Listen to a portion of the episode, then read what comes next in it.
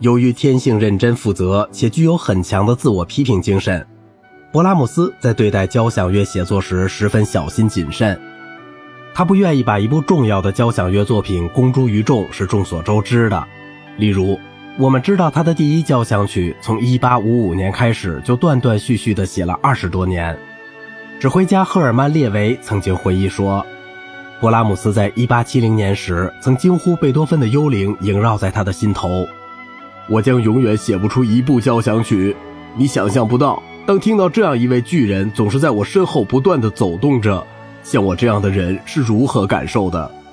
但是，勃拉姆斯写出他的 C 小调第一交响曲时，远不是想写成贝多芬的第十交响曲，这是指挥家汉斯·冯·彪罗给这首交响曲取的名，而是故意的另辟蹊径。在寻求自己的道路中，比起贝多芬来，他很可能要更多的感谢舒曼的第四交响曲的早期版本。布拉姆斯拥有他的手稿。第一乐章和末乐章有不祥预兆的慢引子，包围了随后的快板主题，它们就像迷雾散尽后的群山，更清晰地呈现出来，在引子中而不是在快板中展开主要主题的材料，这是很新鲜的事。通过慢引子的材料使所有的乐章联系起来，赋予这首交响曲以一种强大而有机的统一。C 小调第一交响曲是经过二十多年的创作后于1876年完成的。它有着常规的乐章顺序：快板、慢板，一个轻快的乐章，快板。第一乐章和末乐章有慢引子，第三乐章就像第二和第三交响曲的相应乐章一样，保留了间奏曲的抒情节奏的优雅，而不是贝多芬协谑曲的紧张激烈。这首交响曲的调性布局：C 小调、E 大调。将 A 大调和 B 大调，以及 C 小调和 C 大调，在运用大三度关系的调性和在大小调之间转换方面，是贝多芬晚期和后贝多芬时期的特点。就像贝多芬的第五交响曲，开始的 C 小调在末乐章也让位给凯歌高奏的 C 大调。第一乐章快板的开头主题由上行三度组成，在大小调之间交替，不断达到新的高度，平衡了小提琴的上下乐句。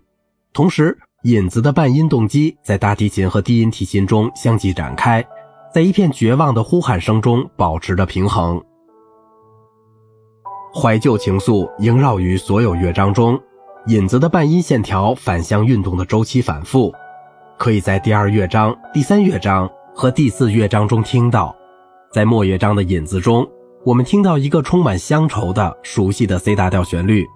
在加弱音器的小提琴和分声部的中提琴神秘而起伏的伴奏下，由圆号和长笛奏出。他在再现部中强有力的爆发。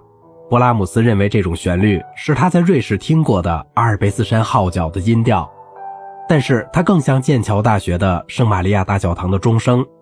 这种钟声现在被称为威斯敏斯特一刻钟，被很多敲一刻钟的钟声所模仿。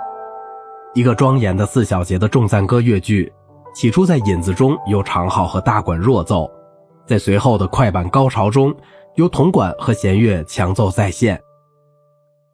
D 大调第二交响曲与 C 小调第一交响曲相反，有着和平与田园的性格。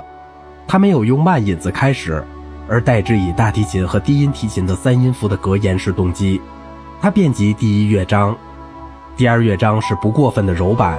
特别能够很好的说明勃拉姆斯在整个作品中采用的方法，即基本乐思的不断发展。阿诺德·勋伯格称之为发展的变奏。开始的大提琴旋律来自一个极尽下行的减五度，在第二小节扩展到纯五度，带有一个强调下方界限的浮点节奏。下行音在第三小节加以装饰，八音音型以及下行音在第六至第八小节加以变化。这个基本材料的很多进一步的微妙变奏，赋予这个乐章以显著的首尾一贯和始终统一的情调。F 大调第三交响曲的开始几个小节，生动表明了勃拉姆斯所特有的广阔的旋律跨度和大小三和弦之间的交叉关系。两个调式之间和降 A 音和 A 自然音之间的冲突在末乐章重现。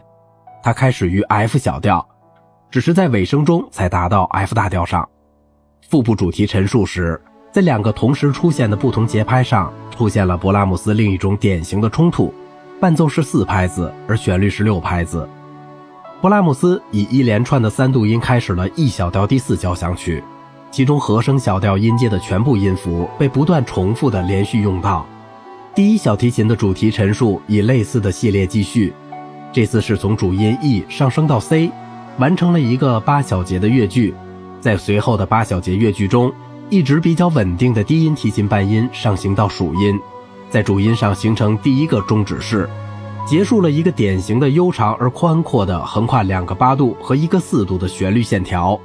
勃拉姆斯在再现部的开始时展开了一系列的增三度音程。